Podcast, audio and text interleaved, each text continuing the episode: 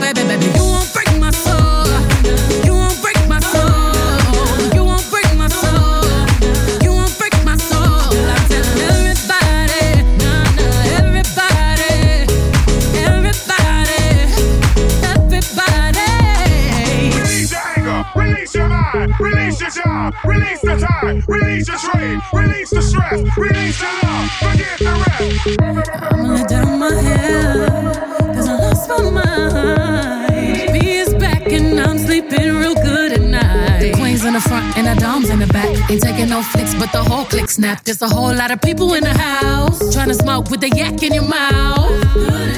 And we back outside. You said you outside, but you ain't that outside. Worldwide hoodie with the mask outside. In case you forgot how we act outside. Motivation. I've found me a new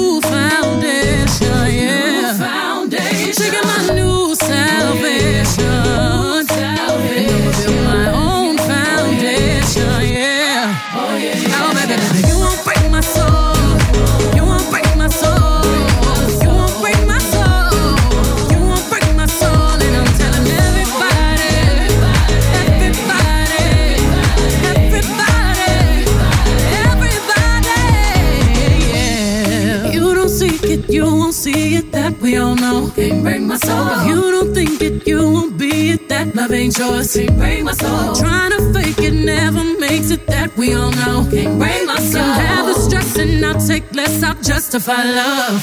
We go round in circles, round in circles, searching for love.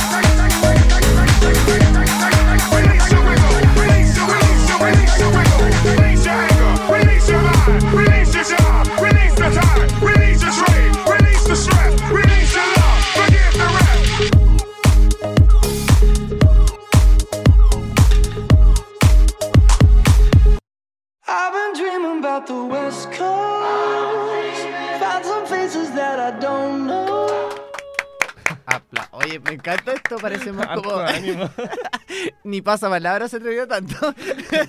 Tenemos aplausos. Y encabezado por nuestra productora estrella, nuestra editora periodística, por supuesto, Dania, que también nos acompaña Dania día. Vivanco, Uh. grande, Dania, la más grande. Lo más grande, lo más grande, que un día feriado la sacamos de su cama. Sí. Después de haber estado viendo Netflix todo el día a esta hora de las Ah, 8, sí. a las 8 y tanto de la noche, nos está acompañando aquí. Así que súper bien. Oye, tenemos nuestra primera invitada, ya lo dijimos en el primer bloque. Y a continuación, mi querido amigo Chris Carrillo va a comenzar a presentarla. Así es, tremenda invitada. eh, su nombre es Estefanía Geldres, pero es conocida por Tepa, la Tepa Geldres. Su Instagram es arroba tepa polarica, es ariqueña, activista de la nueva derecha, conductora de Mestiza en el programa de la Fundación Nuevamente, FNM, y vocera del movimiento Con mi plata no, el que busca garantizar constitucionalmente el no uso de los fondos previsionales de los trabajadores en caso que el texto constitucional que lleva a cabo la Convención Constitucional sea aprobado. Estefanía Geldres Pepa, muy bienvenida a nuestro programa. Muchísimas gracias. Ay, muchas gracias por la bienvenida, por la presentación. ¿Cómo están ustedes? Bien, bien, súper bien. bien. Oye, contento además de que hayas aceptado nuestra invitación, además tenerte desde allá, desde Arica, De un día feriado, que te hayas tomado el tiempo para conversar con nosotros, nos tiene profundamente orgullosos y además temón, porque todo lo que, lo que tú estás haciendo, eh, y vamos a estar desmenuzando cada una de tus facetas, pero me parece que tenemos muchísimo que hablar, muchísimo que desmenuzar y muchísimo que pelar también. Sí, eso es eso lo es lo más entretenido. yo súper honrada también de ser la primera mujer biológica, entiendo, ¿no? No es menor, no es menor. Muy bienvenida. Oye, eh, Tepita, pensemos, eh, comencemos para que la gente te conozca también. Cuéntanos, tú eres muy joven, además, ariqueña. eh, ¿Cómo nace en ti el gusto y el cariño también por el servicio público? ¿Cómo te comienzas a meter en estos temas? Y también hoy día eres una referente también de tu zona, y no solamente de Arica, sino a nivel nacional. O sea, ya eres reconocida por lo menos en redes sociales, que también te ha dado la posibilidad de, de abarcar otras regiones del país, que la gente te conozca. ¿Cuándo en ti nace este bichito precisamente del servicio público?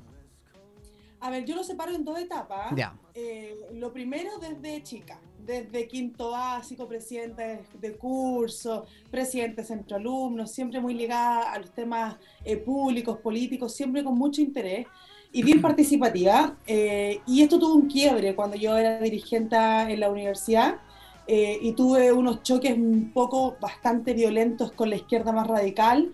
Eh, que incluso me, me tiraron una molotov y siempre cuento este episodio en redes sociales, ya me da lata, pero es como parte de la historia.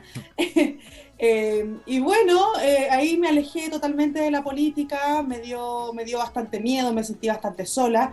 Además vengo de una generación eh, donde la política en la derecha eh, juvenil era nula, por decir, no voy a decir ausente ni baja, era nula. O sea, mientras en la universidad eh, las izquierdas en general se, mm, ordenaban y se coordinaban para poder eh, tener todo un aparataje, un montaje para la gente, para seguir reclutando jóvenes eh, y hacerlo militar sus ideas. Nosotros en la derecha estábamos solos, no había formación, no había eh, agrupación, no había mística, era muy solitaria la vida de un dirigente de derecha. Y de hecho, en esta, en esta parte de mi vida, eh, yo militaba en la democracia cristiana, que era lo más derecha que había en el panorama político. Entonces era como muy extraño. Yo entré a ese, a ese mm, partido también porque tengo una tía que ahora está en el cielo, eh, que fue una de las fundadoras de la- del, del partido aquí en, en Arica, digamos que le- la- lo echó a andar.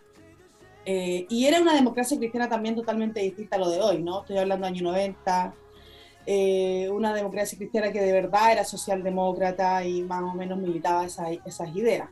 Y yo siempre fui la facha del partido, hay que decirlo, eh, un poquito siempre en contra de las tomas, en contra de, la, de, de los paros y todas estas cosas. eh, y bueno, ahí me, me quedé y, y dejé hasta ese momento mi vida política, por decirlo de alguna manera. Oye, Tepa, ¿y qué te decía la familia? Porque mucho, hemos conversado con muchos jóvenes que, particular, hoy día creo que hay menos temor, pero antes eh, había mucho temor que un joven militara eh, por algún partido político o, o diera abiertamente su tendencia política por este temor de alguna forma a ser discriminado socialmente eh, o en su círculo de amigos o con su familia o incluso para conseguir trabajos, etcétera, etcétera.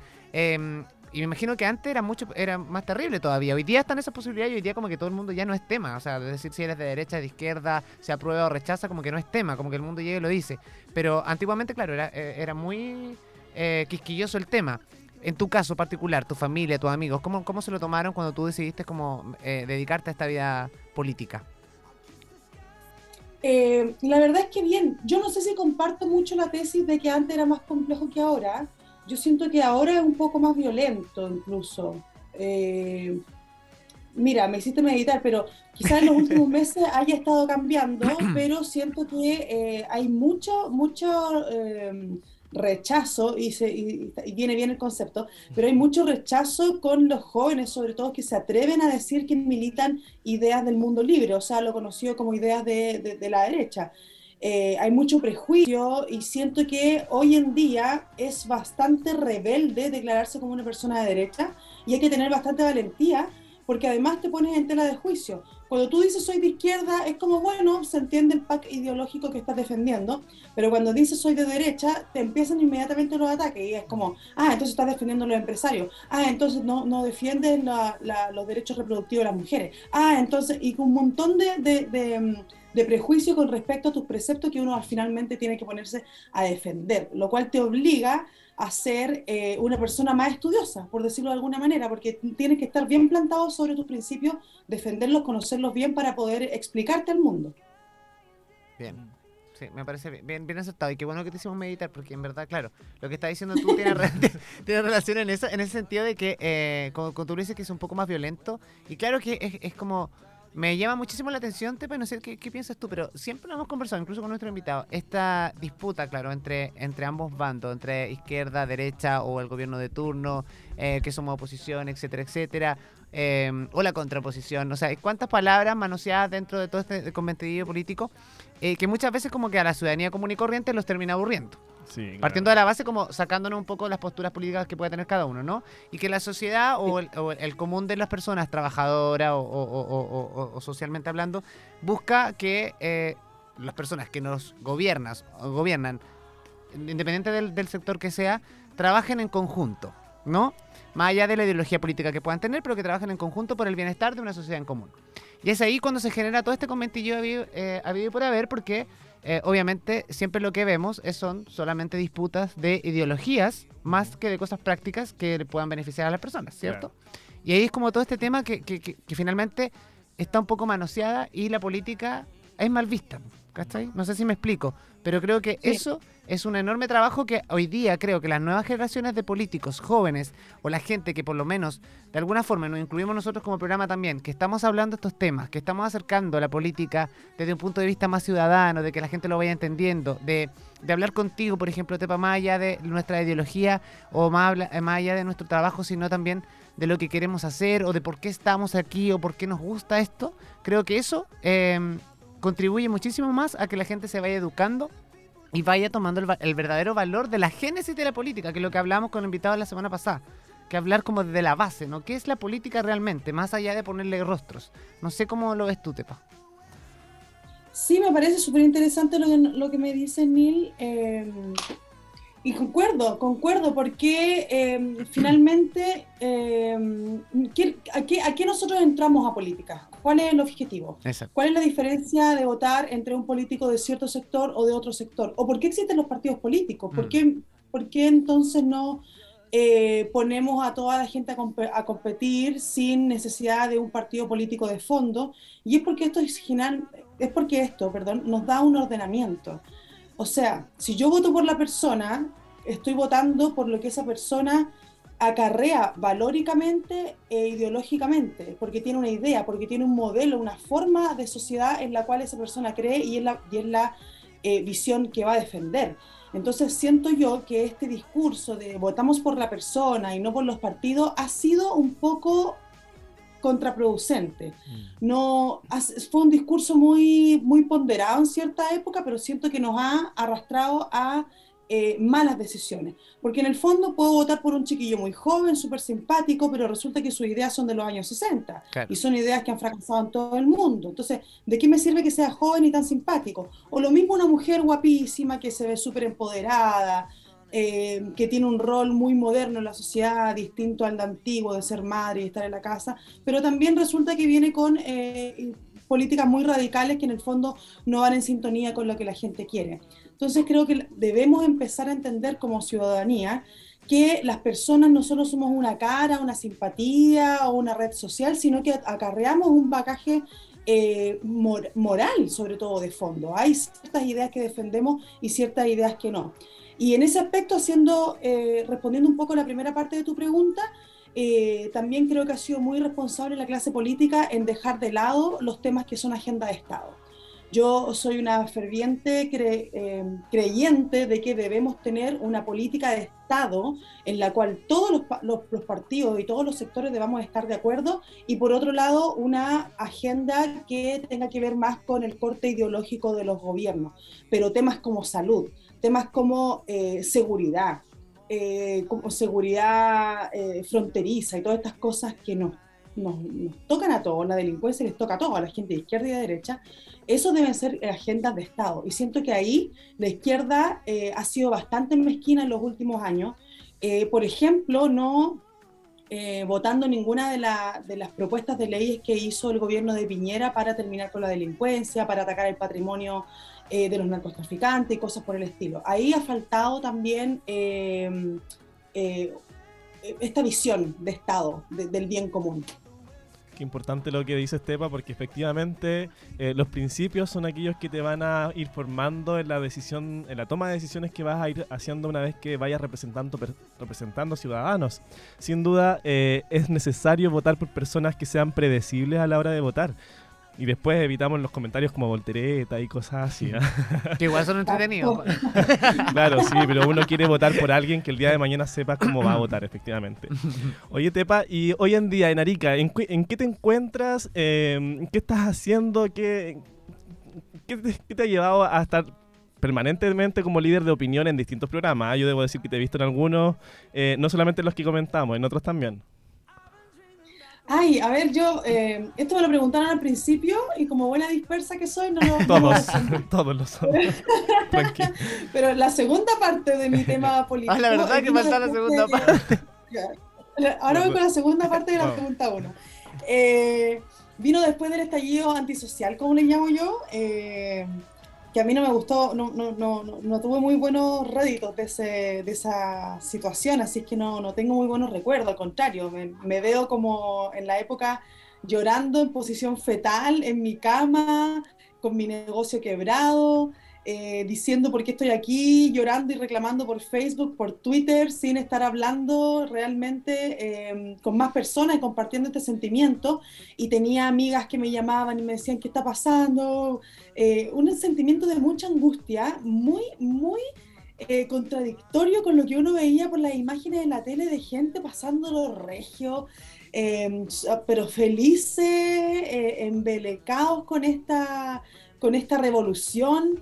Eh, y por otro lado, mucha gente cercana a mí eh, llorando, sufriendo, sintiéndose inseguro, con miedo. Entonces yo dije, basta, no puede ser que estemos eh, simplemente mostrando una cara de la moneda. ¿Y qué pasa con todos los otros, los que nos quedamos sin trabajar, los que nos quedamos sin pega, la gente que tuve que despedir que trabajaba conmigo? O sea, de verdad la estábamos pasando pésimo. Eh, y ahí no sé de qué manera fue como me invitaron a una reunión para organizar eh, la campaña del rechazo de inicio, en el primer plebiscito, como me invitaron simplemente como a participar por Zoom. Eh, y bueno, di unas palabras y en esa reunión estuvo eh, algunas personas de, no sé, me recuerdo Luciano Cruzcoque, recuerdo el senador de mi región, había como ciertos personajillos. eh, y yo di mi opinión y eh, ahí me, me- me contactaron para eh, ser candidata a concejal. Me ofrecieron Una el especie de cupo, casting. Una especie de casting por Zoom, viste, Tepa. Yo, yo sentí, parece que sí, ¿eh? ahora que lo analizo. No, pero sabes que me encantaría decirte que sí. pero la, la, no está organizada. no organizada. Fue como, oye, esta cabra parece que habla. Habla, bueno, claro. invitémosla. Era como el requisito, nada más. Eh, y, y ahí me invitaron y yo, yo dije, ya, bueno, ya está. Además que venía con, esta, con este bichito de que yo había dejado la política en la universidad porque me había pasado lo que les conté mientras mis, mis otros compañeros de, de batalla en la época eh, siguieron sus carreras políticas porque eran muy ligados a la izquierda y están en, en posiciones súper eh, de liderazgo hoy en día. O sea, uno de ellos que era mi secretario, me parece, mi secretario general cuando yo era presidenta de la Federación de Estudiantes Secundarios, era Vlado Mirosevich. Hoy en día este, está en su tercer periodo de diputado. Mi vicepresidenta, Bárbara Sepúlveda, hoy en día convencional del Partido Comunista por Recoleta. Entonces, eh, había otro, eh, el, el que fue presidente antes de mí, eh, es hoy en día gobernador aquí en la, en la región. Entonces, de verdad, yo tenía como eh, esa, un poquito ese sentimiento de que yo había dejado mi carrera política mientras los que continuaron le había ido bastante bien Bastante bien. defendiendo sus ideas. Claro. Y dije, ya, bueno, me meto de vuelta, total, nunca es tarde. Y ahí me fui a la campaña de, de concejal, donde perdí por 20 votos. Por 20 votos. 20 Oh. votos. Bueno, pero el camino no termina ahí.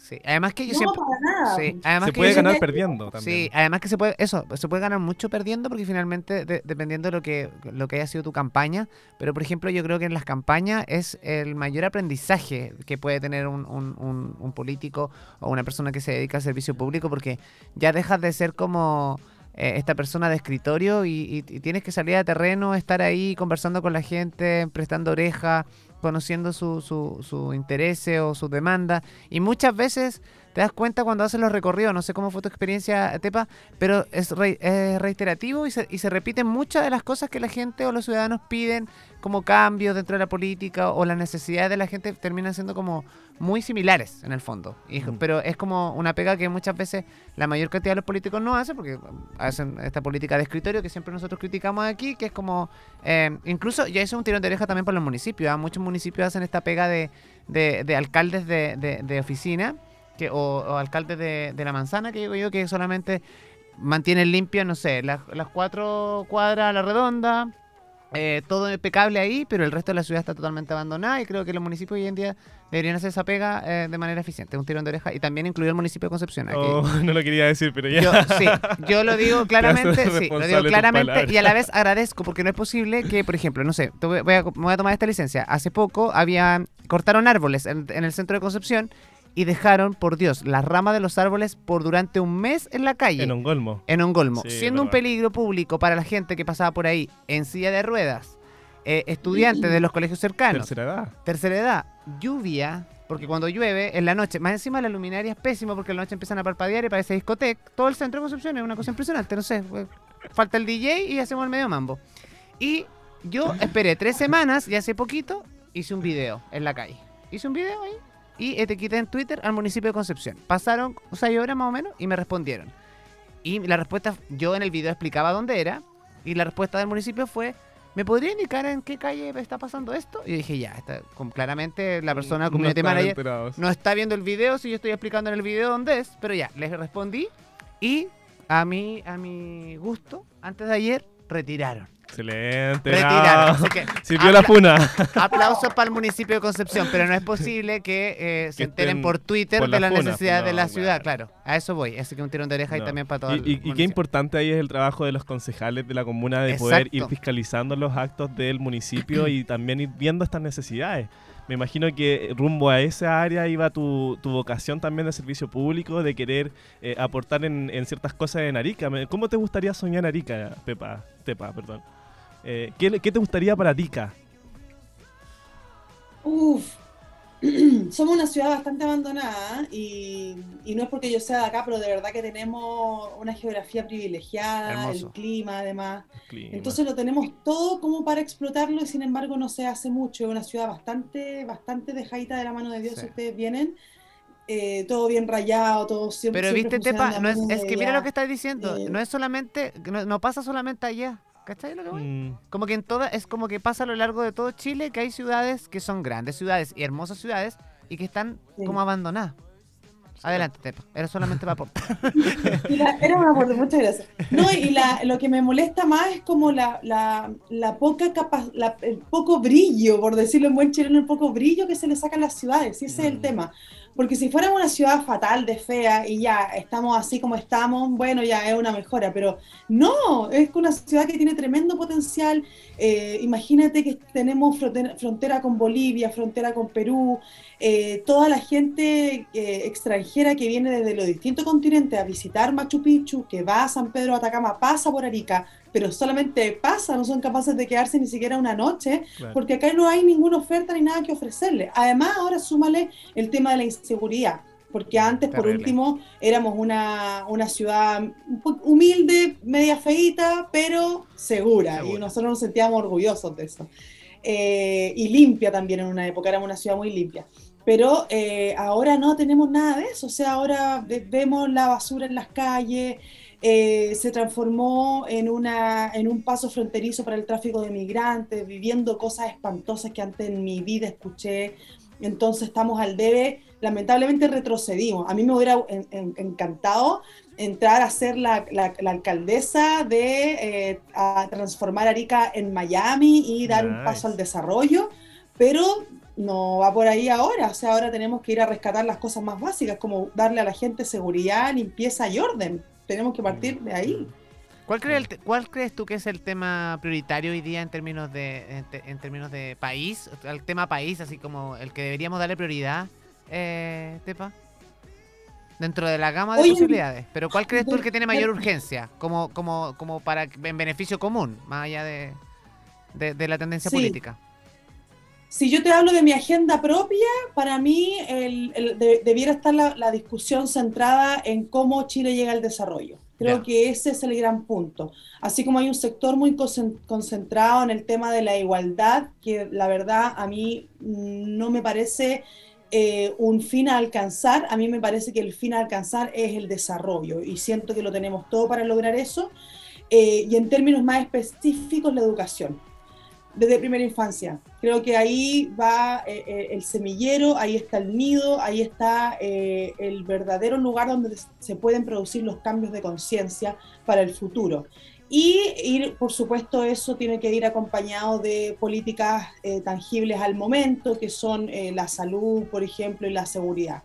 Pero, sin, pero te digo, o sea, es la educación. Para mí, la educación es la base del desarrollo. Claro. Y es un tema que tiene dentro, que trae consigo tantas otras consecuencias positivas, ¿no? Eh, porque Sí. considero que la educación es como la base, y siempre lo decimos aquí, y es un tema a mí que me apasiona, ¿eh? la educación, y siempre saco como a colación un ejemplo en relación a la educación, ¿no?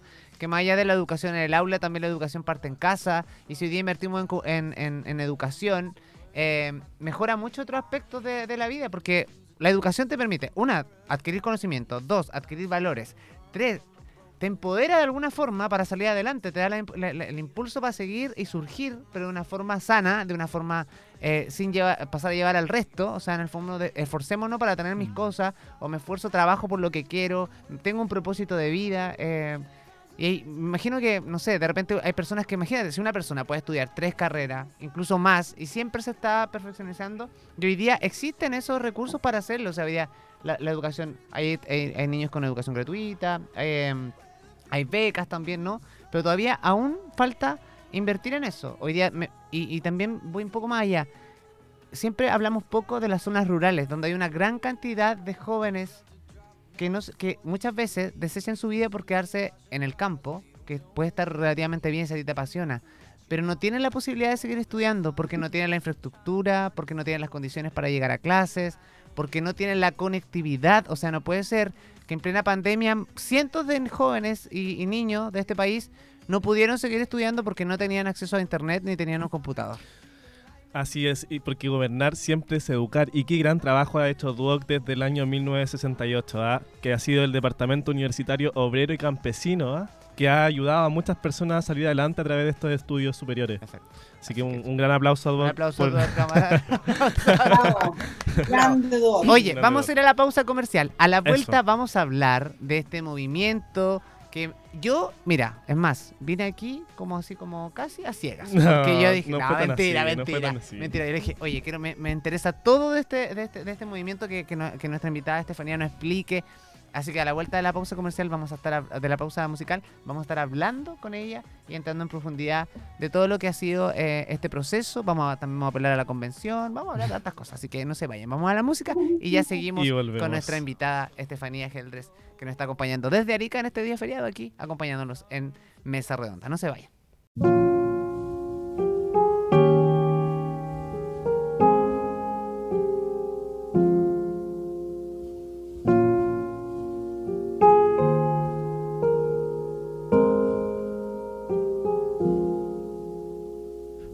Take the world off my shoulders if it was ever hard to move. She turned the rain to a rainbow when I was living in the blue. Why then, if she's so perfect, do I still wish that it was you? Perfect don't mean that it's working, what can I do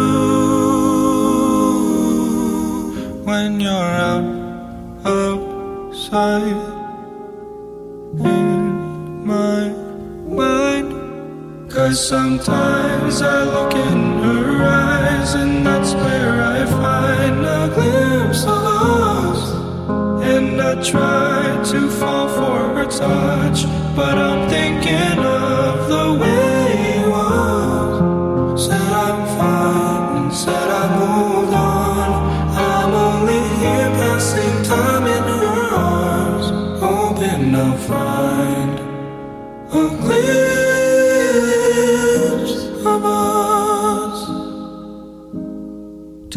me, save us your glory. Does he laugh the way I did? Is this a part of your story?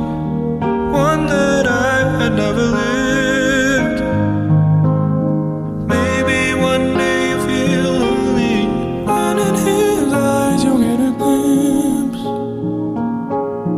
Maybe you'll start slipping slowly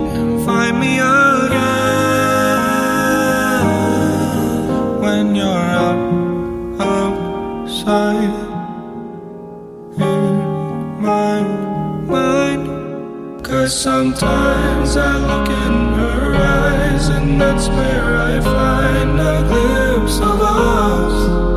And I try to fall for her touch, but I'm thinking